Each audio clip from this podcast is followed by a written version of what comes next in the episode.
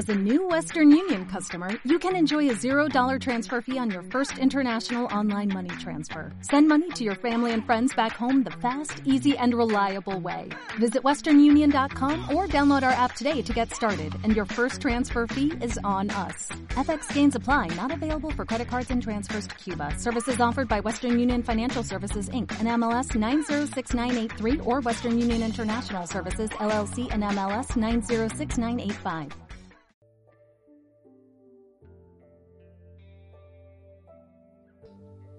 Los somos terrible cuenteros, y en este rincón lo que haremos es contarte cuentos. Historias de libros encontrados por ahí y que hoy te traemos en este audiolibro para ñoñas.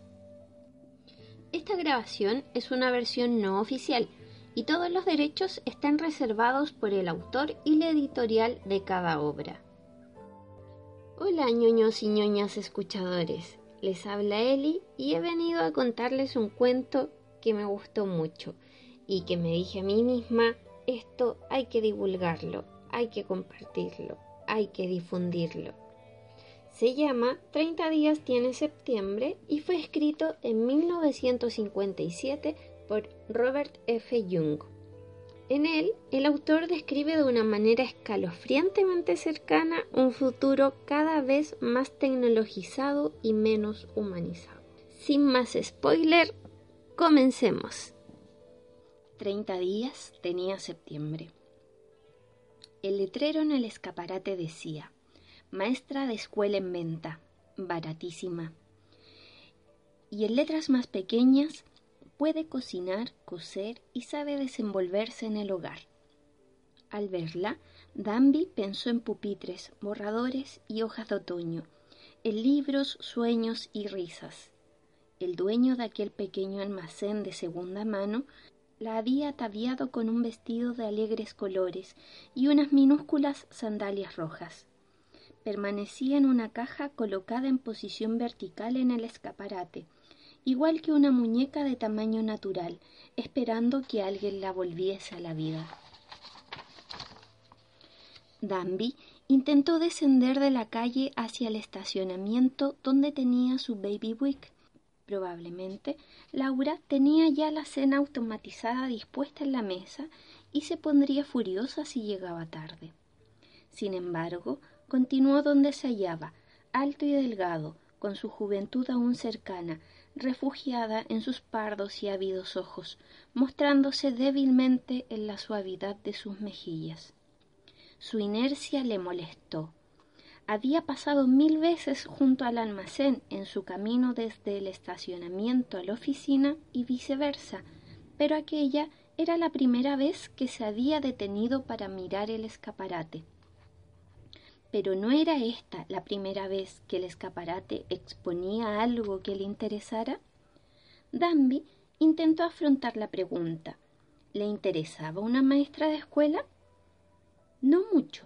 Sin embargo, Laura precisaba de alguien que le ayudase en las faenas domésticas, mientras no pudieran hacer frente al gasto de una criada automática.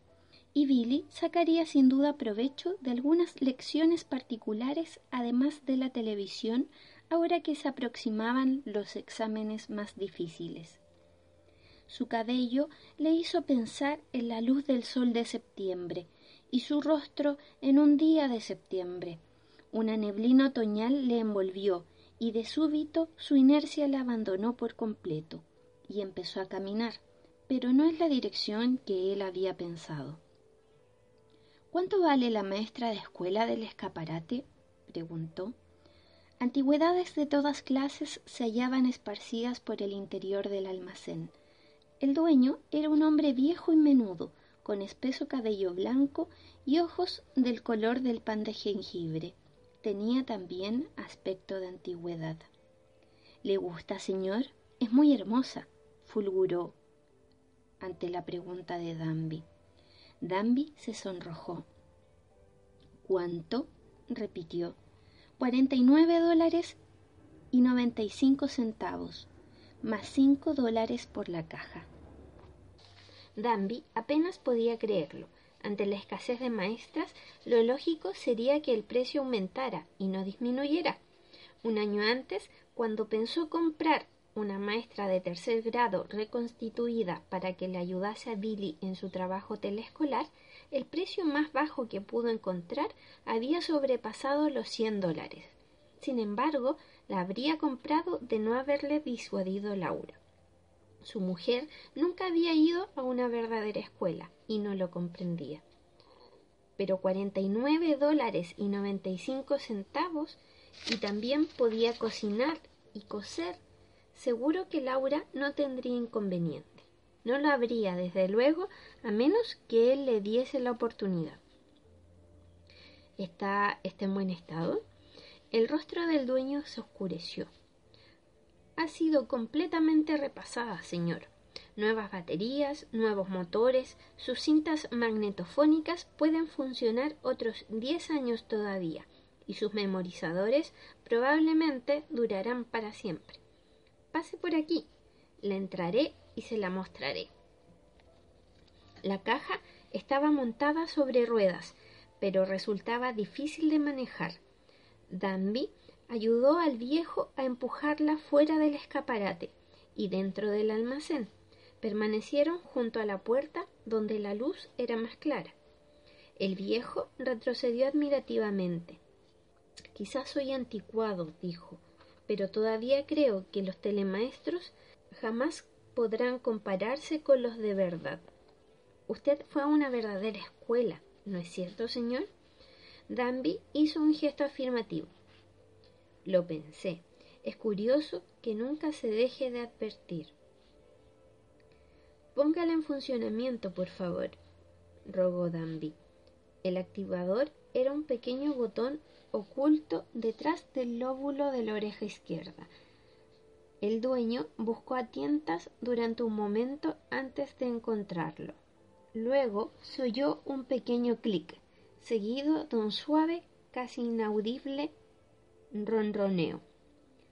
Al punto, el rubor se insinuó en sus mejillas, el pecho empezó a elevarse y descender, los azules ojos se abrieron. Las uñas de Danby se clavaron en las palmas de sus manos. Hágala decir algo. Puede responder a casi todo, señor, afirmó el viejo. Palabras, escenas, situaciones. Si decide tomarla y no queda satisfecho, devuélvala y tendré sumo gusto en restituirle su dinero. Se colocó frente a la caja y dijo ¿Cuál es su nombre? preguntó a la maestra. Señorita Jones. Su voz era una brisa de septiembre. ¿Su ocupación? Soy maestra de cuarto grado, señor, pero puedo desempeñarme además en los grados primero, segundo, tercero, quinto, sexto, séptimo y octavo, y tengo amplia formación humanística. Soy también hábil en las tareas domésticas, buena cocinera y puedo efectuar trabajos sencillos, tales como coser botones, surcir calcetines, remendar descosidos y desgarraduras en la ropa. Pusieron muchos alicientes a los últimos modelos, explicó el viejo Adambi. Cuando al fin comprendieron que la teleeducación se implantaría, empezaron a hacer todo lo posible para derrotar a las compañías de cereales, pero no lograron nada.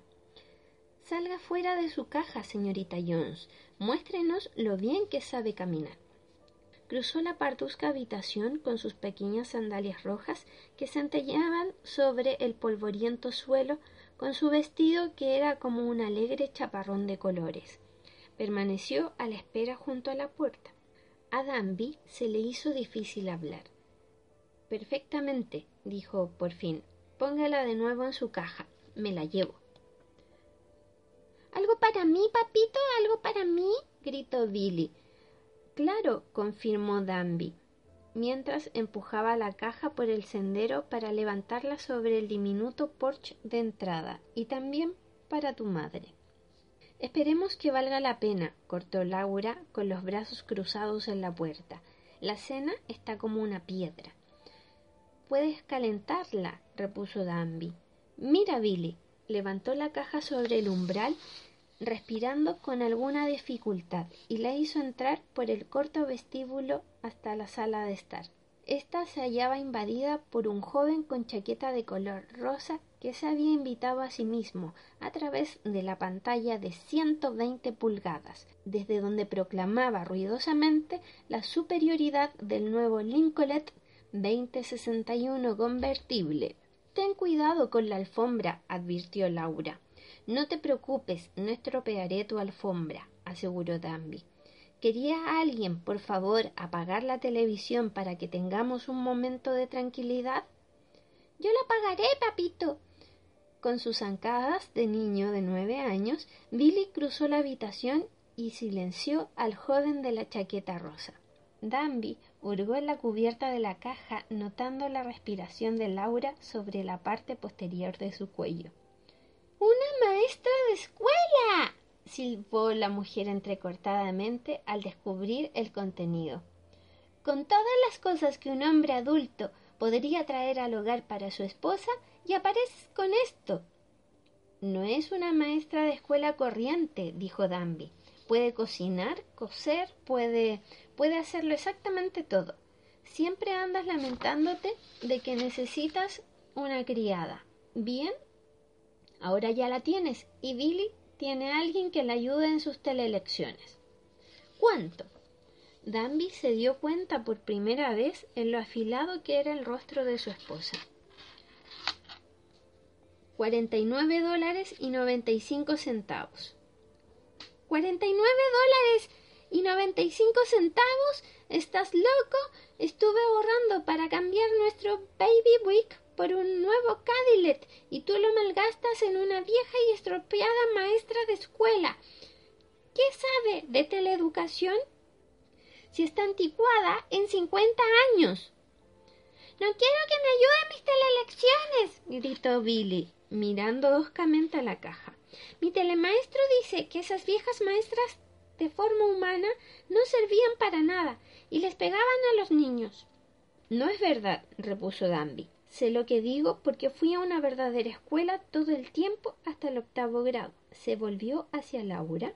Funciona bien, no está anticuada y sabe más acerca de la auténtica educación de lo que jamás sabrán tus telemaestros. Puede coser, puede cocinar. Entonces, dile que caliente nuestra cena. Lo haré. Introdujo la mano en la caja bajo el pequeño interruptor del activador y cuando se abrieron los ojos azules dijo Venga conmigo, señorita Jones, y la condujo al interior de la cocina. Quedó sumamente complacido de cómo ella respondió a sus instrucciones. La cena fue retirada de la mesa en un santiamén y puesta de nuevo en un abrir y cerrar de ojos, caliente, humeante y deliciosa se ablandó Laura. Bien. Claro que bien, exclamó Danby. Dije que podía cocinar, ¿no es cierto? Ahora ya no tendrás que quejarte de interruptores trabados, de uñas rotas. Está bien, George, no insistas. Su rostro había vuelto a la normalidad, si bien aparecía aún un poco afilado, pero ello formaba parte habitualmente de su atractivo al igual que sus oscuros y cariñosos ojos y su boca de forma tan exquisita. Acababa de hacerse reforzar los pechos de nuevo, y en verdad tenía un aspecto formidable con su nuevo negligé oro y escarlata. Puso un dedo bajo la barbilla de ella y la besó. Bueno, comamos, dijo. Por alguna razón se había olvidado de Billy. Desde la mesa vio a su hijo en el umbral de la puerta mirando fija y tristemente a la señorita Jones, ocupada en preparar el café. No me pegará, afirmó Billy, sosteniendo la mirada de su padre. Danby rió. Se sentía mejor ahora que la mitad de la batalla estaba ganada. La otra mitad podía ser atendida más tarde. Por supuesto que no va a pegarte, aseguró Ahora ven y sírvete la cena como un niño bueno. Sí, asintió Laura. Y date prisa. Dan Romeo y Julieta en la hora del oeste, y no quiero perdérmelo. Billy cedió. Bueno, bueno, está bien, dijo. Sin embargo, evitó a la señorita Jones mientras entraba en la cocina y ocupaba su asiento en la mesa. Romeo Montesco lió un cigarrillo con hábiles dedos. Romeo Montesco Romeo Montesco lió un cigarrillo con hábiles dedos, lo puso sobre sus labios oscurecidos por el sombrero de ala ancha y lo encendió con un fósforo de cocina. Después condujo a su lustroso caballo hacia la ladera iluminada por la luna en dirección al rancho de los Capuletos. Me conviene mostrarme prudente, soloquió. Los altivos Capuletos, pastores y enemigos hereditarios de mi familia, descendientes de nobles ganaderos, me abatirán de un disparo sin contemplaciones de presentarse la oportunidad.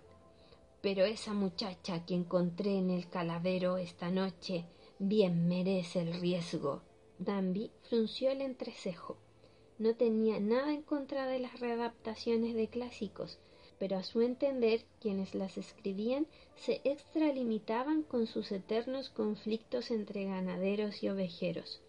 Con todo, Laura y Billy no parecían hacer el menor caso, inclinados hacia adelante en sus sillones especiales, miraban fija y extasiadamente a la pantalla de 120 pulgadas.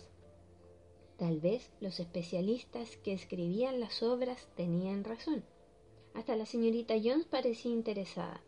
Pero eso resultaba imposible, recordó Danby. No podía estar interesada.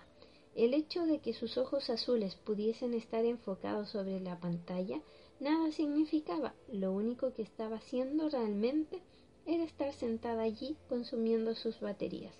Debería haber seguido el consejo de Laura y desconectarla. El caso es que no había tenido corazón para hacerlo. Era una crueldad privarla de la vida, aún temporalmente. Danby experimentó una sensación de ridículo. Se movió irritado en su sillón al darse cuenta de que había perdido el hilo de la obra. Cuando lo recuperó, Romeo había escalado el moro del rancho Capuleto y tras deslizarse a través del huerto se hallaba en un florido jardín. Julieta Capuleto salió del balcón por un par de antiguas puertas francesas. Llevaba un traje blanco de vaquera o de ovejera, con una falda de la longitud del muslo y un sombrero de ala ancha coronaba sus descoloridos y abundantes cabellos rubios se asomó a la baranda del balcón y escrutó el interior del jardín. ¿Dónde estás, Romeo? dijo arrastrando las palabras. Esto es ridículo, exclamó bruscamente la señorita Jones. Las palabras, los trajes, la acción, el lugar, todo es incorrecto. Danby quedó atónito. Recordó entonces lo que el dueño del baratillo había dicho acerca de la respuesta a escenas y situaciones tanto como a palabras. En realidad, había entendido que el viejo se refería a las escenas y situaciones inherentes a las obligaciones como maestra, no a todas las escenas y situaciones. Una molesta prevención cruzó por la mente de Danby. Advirtió que tanto Laura como Billy se habían apartado de su alimento visual y observaban a la señorita Jones con ojos incrédulos. El momento era crítico se aclaró la garganta. La obra no es exactamente incorrecta, señorita Jones, explicó. Solo ha sido escrita de nuevo. ¿No lo comprende? Nadie le prestaría atención en su estado original. Sin público, sin patrocinadores, ¿cuál sería su sentido? Pero tenían que convertirla en un western. Danby miró con aprensión a su esposa. La incredulidad había sido reemplazada por un furioso resentimiento. Con precipitación se volvió hacia la señorita Jones. Los western están ahora de moda, señorita Jones, explicó. Es una especie de renacimiento de los primeros días de la televisión. Como gustan a la gente, los patrocinadores los auspician y los escritores buscan nuevo material para ellos. Pero vestir a Julieta con un traje de vaquera está por debajo del nivel de los espectáculos más ínfimos. George, ya basta. La voz de Laura era glacial. Te dije que estaba cincuenta años anticuada. O la desconectas o me voy a dormir. Danby suspiró y se puso en pie. Se sintió avergonzado al aproximarse a la señorita Jones y buscar a tientas el pequeño botón detrás de su oreja izquierda. Ella le observó con sosiego, con sus manos reposando inmóviles sobre su regazo, su respiración yendo y viniendo rítmicamente a través de sus sintéticas fosas nasales. Fue como cometer un asesinato. Danby se estremeció mientras regresaba a su sillón. Tú y tus maestras de escuela, le reprochó Laura. Cállate, cortó Danby. Miró a la pantalla e intentó interesarse por la emisión. No lo consiguió. El siguiente programa presentó una historia policíaca titulada Macbeth. Tampoco le agradó. Echó una mirada subrepticia a la señorita Jones. Su pecho estaba ahora inmóvil, sus ojos cerrados. La estancia parecía horriblemente vacía. Al final no pudo soportarlo más. Se levantó. Voy a dar un paseo en coche, informó Laura, y salió. Hizo salir al Baby Wick fuera de la pequeña calzada para coches y se dirigió por la calle suburbana en dirección a la avenida, mientras se preguntaba una y otra vez por qué una antigua maestra de escuela le había afectado de esta manera. No se trataba simplemente de nostalgia, aunque ésta participaba en sus sentimientos, nostalgia de septiembre, de la escuela, de la entrada a clase, de las mañanas de septiembre, de ver cómo la maestra salía del cuartito junto a la pizarra al sonar la campana y decía Buenos días, niños. ¿No es un hermoso día para estudiar? pero nunca le gustó la escuela más que a los otros chicos. Septiembre tenía aún importancia para él por algo más que los libros y los sueños de otoño. Era algo que perdió en alguna parte a lo largo de su vida, algo indefinible, intangible, algo que ahora necesitaba desesperadamente. Danby hizo girar al Baby Wick avenida abajo, mirando entre los fugaces automóviles. Al dar la vuelta para entrar a la calle lateral que conducía al amigable Fred, vio un nuevo puesto en la esquina con un gran letrero que rezaba Hot dogs gigantes a las brasas. Pruebe un auténtico hot dog a la parrilla. Próxima apertura. Pasó de largo y entró en el aparcamiento cercano al amigable Fred. Salió del coche a la noche estrellada de primavera y se acercó al local.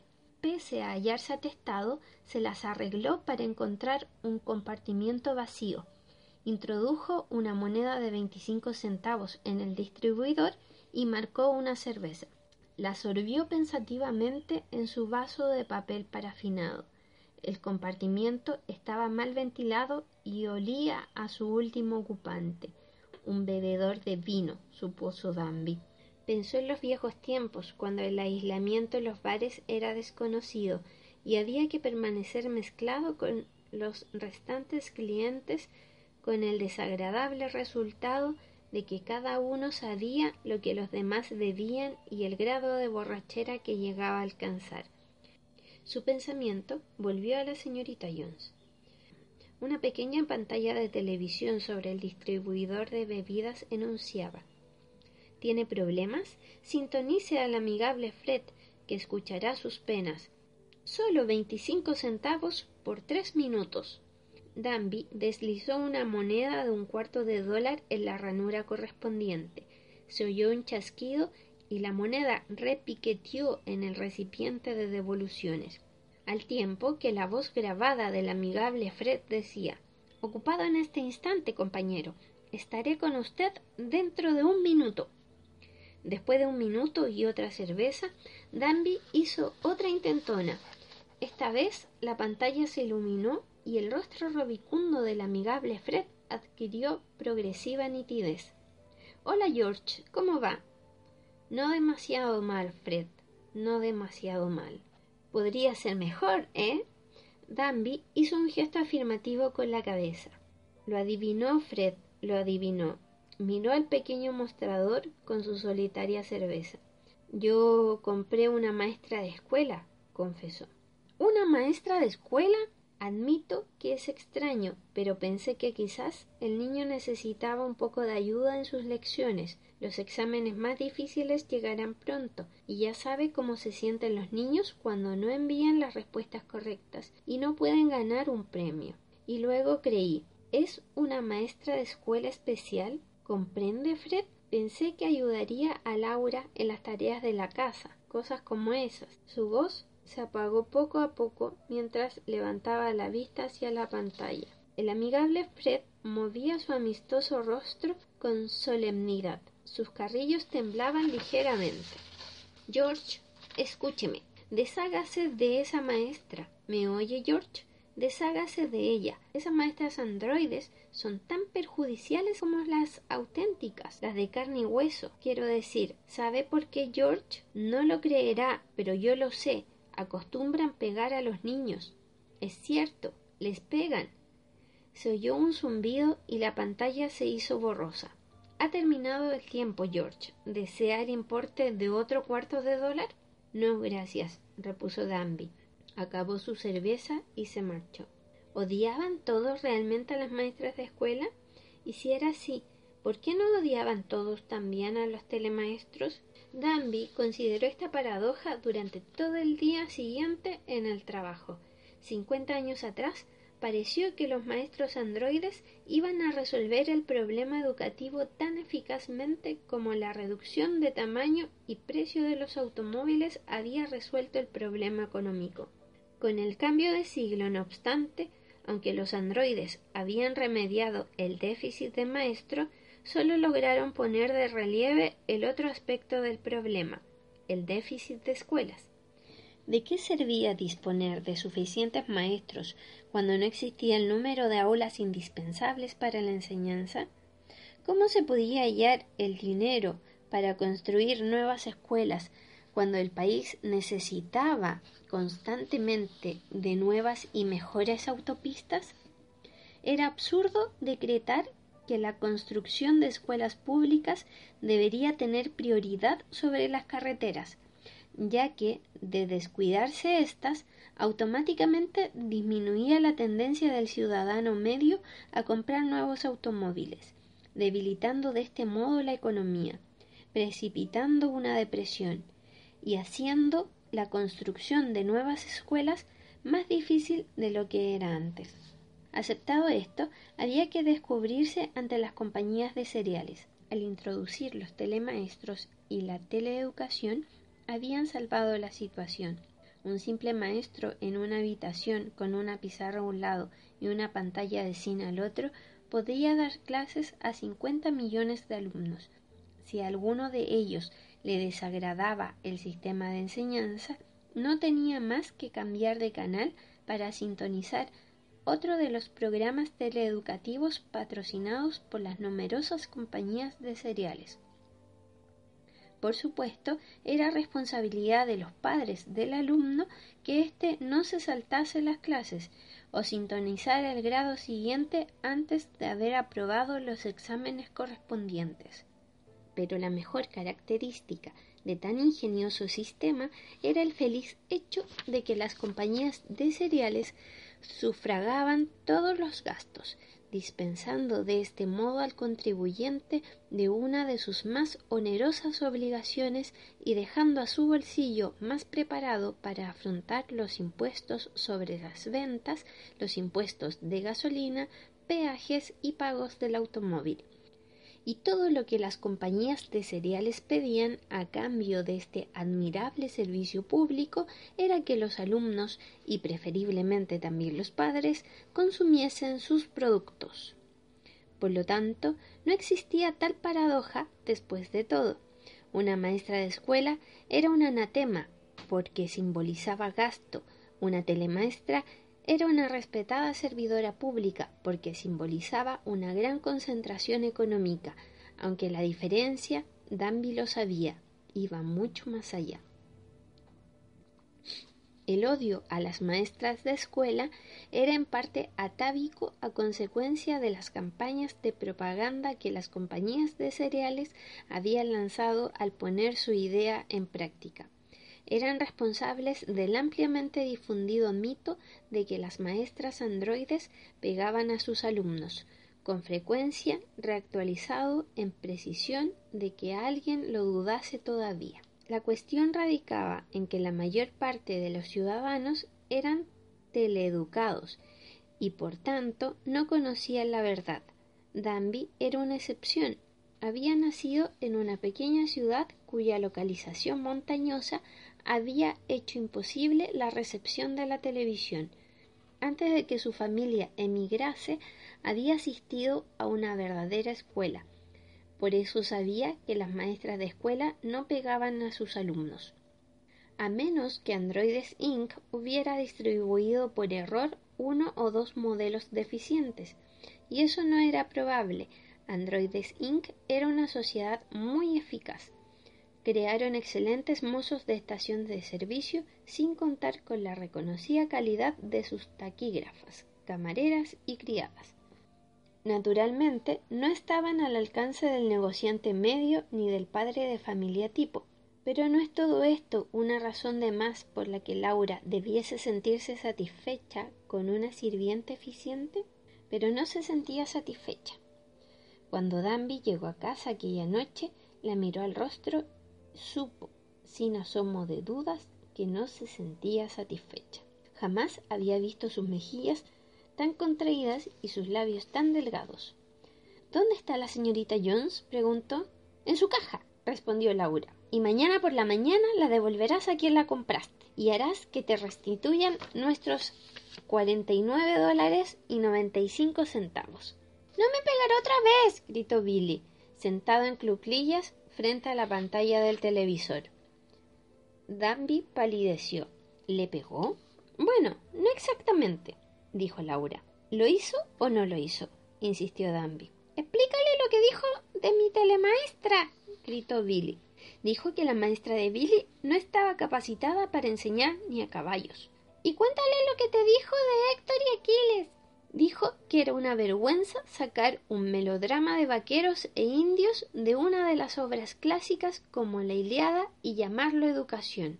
La historia salió gradualmente, la señorita Jones había mostrado al parecer una gran inquietud intelectual desde el mismo momento en que Laura la conectó por la mañana. Según la señorita Jones, todo en la casa de Danby era malo, desde los programas de teleeducación que Billy miraba en el pequeño televisor rojo de su habitación y los programas matutinos y vespertinos que Laura contemplaba en el gran televisor de la sala de estar. Hasta el diseño del papel de paredes del vestíbulo, pequeños Cadillacs rojos retosando a lo largo de entrazadas cintas de carretera, la ventana en forma de parabrisas de la cocina y la escasez de libros. ¿Te das cuenta? Dijo Laura. Cree que todavía se editan libros. Todo lo que deseo saber, manifestó Danby, es si le pegó. Te lo estoy explicando. Alrededor de las tres, la señorita Jones quitaba el polvo del cuarto de Billy, que miraba obedientemente sus lecciones. Sentado en su pequeño pupitre, absorto en los esfuerzos de los vaqueros por conquistar el poblado indio de Troya.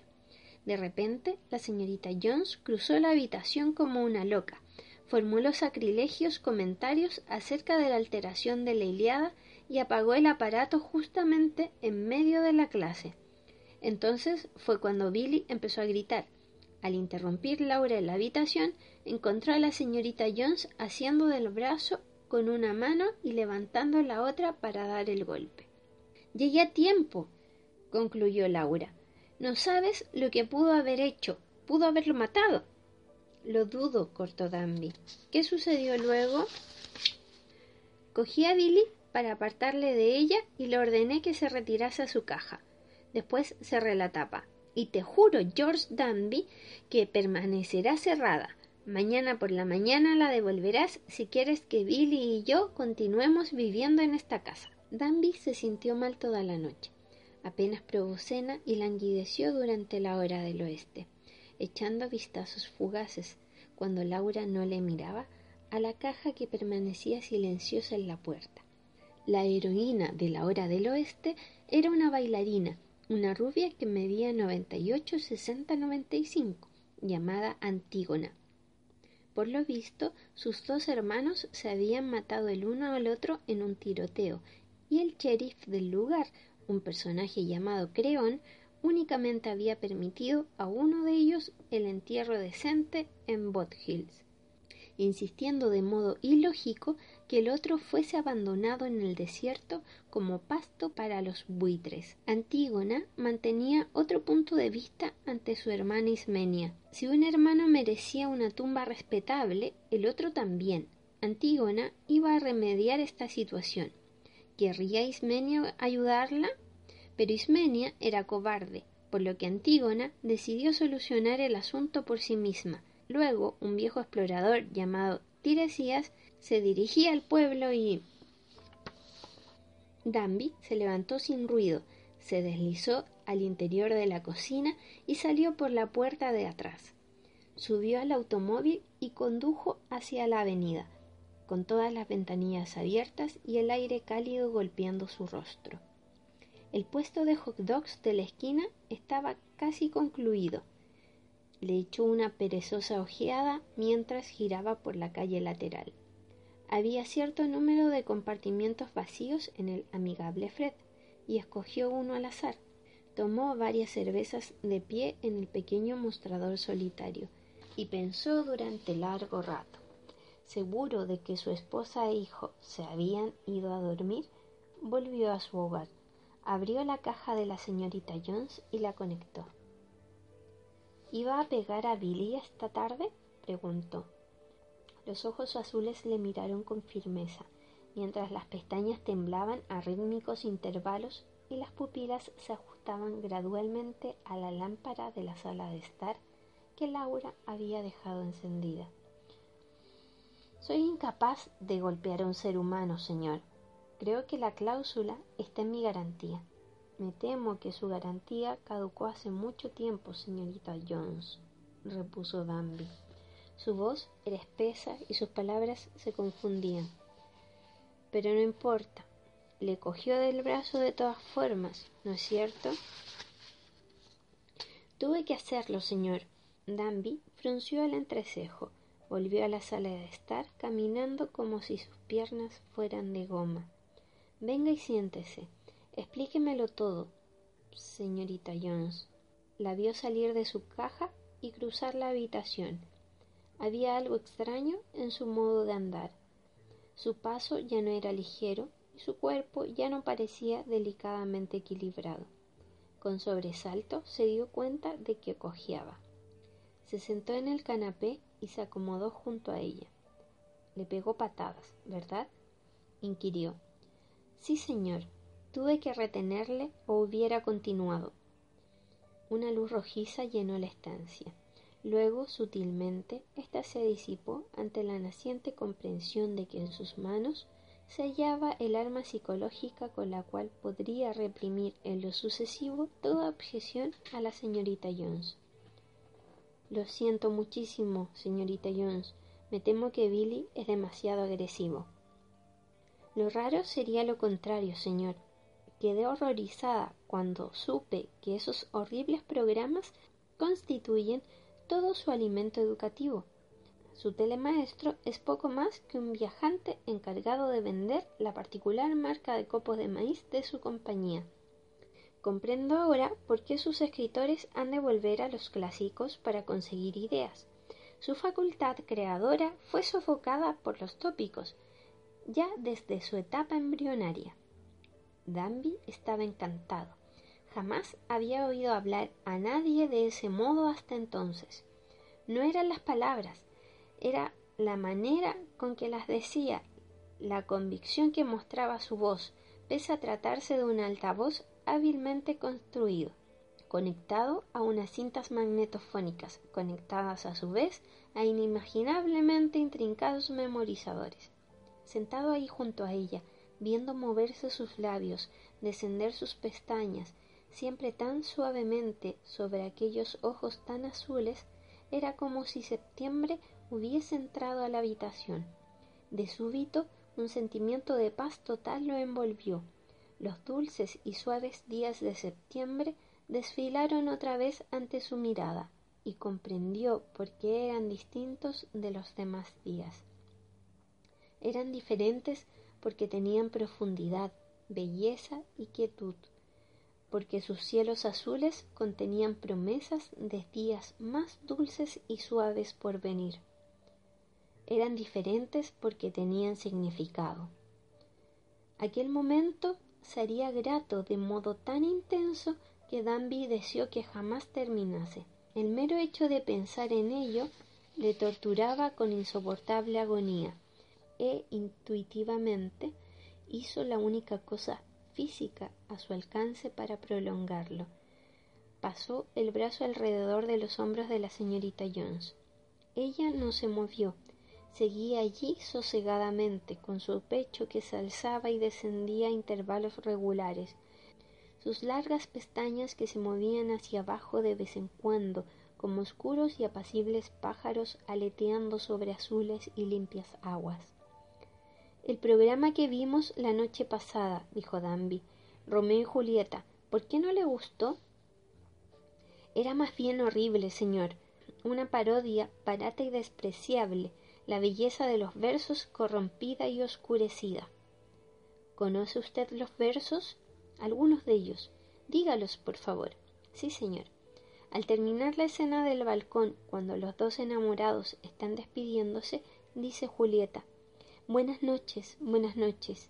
Despedirse es tan dulce aflicción que diré buenas noches hasta que sea mañana. Y contestó Romeo, el sueño more sobre tus ojos, la paz en tu pecho. Quisiera yo fuesen el sueño y la paz tan dulces para descansar. ¿Por qué omitieron eso, Señor? ¿Por qué? Porque estamos viviendo en un mundo despreciable, dijo Danby sorprendido ante su súbita percepción, y en el mundo despreciable las cosas preciosas son inútiles. Diga los versos de nuevo, por favor, señorita Jones. Buenas noches, buenas noches. Despedirse es tan dulce aflicción que diré buenas noches hasta que sea mañana. Déjeme terminar. Danby se concentró. El sueño more sobre tus ojos, la paz en tu pecho. Quisiera yo fuesen el sueño y la paz tan dulces, tan dulces para descansar. Bruscamente la señorita Jones se puso en pie. Buenas noches, señora, dijo. Danby no se molestó en levantarse. No habría servido de nada. De cualquier modo, podía verlo bastante bien a Laura desde donde se hallaba. Su mujer, que permanecía en el umbral de la sala de estar con su nuevo pijama Cadillac y sus pies desnudos, silenciosos en los susceptricios descensos de la escalera, los automóviles bidimensionales que adornaban el pijama eran de un vivo vermellón y parecían correr sobre su cuerpo yacente, rapando por encima de sus pechos, su vientre y sus piernas vio su afilado rostro y sus fríos y despiadados ojos. Supo que serían inútiles las explicaciones, que no comprendería, no podría comprender, y descubrió con súbita y horrible claridad que el mundo en el que vivía septiembre estuvo muerto durante décadas, y se vio a sí mismo cargando la caja por la mañana en el Baby y descendiendo las relucientes calles de la ciudad en dirección al pequeño almacén de objetos para pedir al dueño que le devolviese su dinero. Miró a la señorita Jones permaneciendo incongruentemente en la poco acogedora sala de estar y la oyó decir una y otra vez como un disco rayado. ¿Está algo mal, señora? ¿Está algo mal? Transcurrieron varias semanas antes de que Danby se sintiese lo suficientemente bien para volver al amigable Fred en busca de una cerveza. Para entonces Laura había empezado a hablarle otra vez, y el mundo, cuando no fuera el mismo de antes, recuperó algunos de sus aspectos anteriores. Hizo salir al Baby Wick de la pequeña calzada y se introdujo calle abajo en el multicolor tráfico de la avenida. Era una clara noche de junio y las estrellas aparecían como puntas de alfileres de cristal sobre el fuego fluorescente de la ciudad. El puesto de hot dogs de la esquina estaba ahora terminado y abierto al público. Varios clientes junto al resplandeciente mostrador cromado miraban como una camarera estaba dando vuelta unos panecillos de Viena sobre una también cromada parrilla. Había algo familiar en el alegre centelleo de su vestido, el modo en el que se movía, la forma en la que el suave nacimiento de su cabello enmarcaba su dulce rostro. El nuevo propietario se hallaba apoyado sobre el mostrador a cierta distancia, charlando con un cliente. Había una tensión en el pecho de Danby. Mientras aparcaba el baby buick y salía y se encaminaba a través del batiente de hormigón hacia el mostrador, una tensión en su pecho y un constante latido en sus sienes. Había llegado a la parte del mostrador donde se hallaba el propietario y cuando iba a inclinarse para bofetear su presumido y grueso rostro, vio un pequeño letrero de cartón apoyado contra el tarro de mostaza, letrero que decía se necesita mozo. Un puesto de hot dogs estaba muy lejos de ser un aula de septiembre, y una maestra distribuyendo hot dogs jamás se podría comparar con una maestra dispensadora de sueños pero cuando se necesitaba algo con urgencia, había que tomarlo sea como fuere, y dar además las gracias. Podría trabajar por las noches, dijo Danby al propietario, es decir, desde las seis hasta las doce. Sería estupendo, manifestó el propietario, aunque me temo que no podré pagarle mucho al principio. Comprenda, acabo de empezar y. No importa, replicó Danby. ¿Cuándo empiezo? Cuanto antes mejor. Danby se acercó hasta donde una parte del mostrador se levantaba sobre los oscuros goznes. Entró en el interior y se quitó la chaqueta. Si a Laura no le gustaba la idea, podía irse al infierno, pero sabía que no le importaría, porque el dinero adicional que ganase haría realidad el sueño de su mujer, el Cadillac. Se puso el delantal que le entregó el propietario y se unió a la señorita Jones frente a la parrilla. Buenas noches, señorita Jones, dijo. Ella volvió la cabeza y sus ojos azules parecieron iluminarse, y su cabello era como el sol surgiendo en una brumosa mañana de septiembre. Buenas noches, señor, respondió, y un aire de septiembre se levantó en la noche de junio y sopló a través del puesto, y fue como volver a la escuela otra vez, después de un interminable y vacío verano. ¿Y qué les pareció? Bueno, ¿les recordó algo? ¿Será que llegará a pasar que perderemos la humanidad al irnos haciendo cada vez más y más esclavos del sistema? Les dejo esas preguntas, ñoño escuchas. Hasta la próxima y si te gustó, no te olvides de compartir y si te super gustó, mándanos tu aporte. Siempre vamos a estar en www.asiporser.com, ahí donde están todos nuestros programas. Y si no quieres entrar a la página y quieres buscarnos en las redes sociales, búscanos como Así por Ser H en Facebook, Instagram y Twitter. ¡Nos vimos! Esperamos que hayas disfrutado de este audiolibro para ñuños. Terrible Cuenteros es una producción de asíporser.com.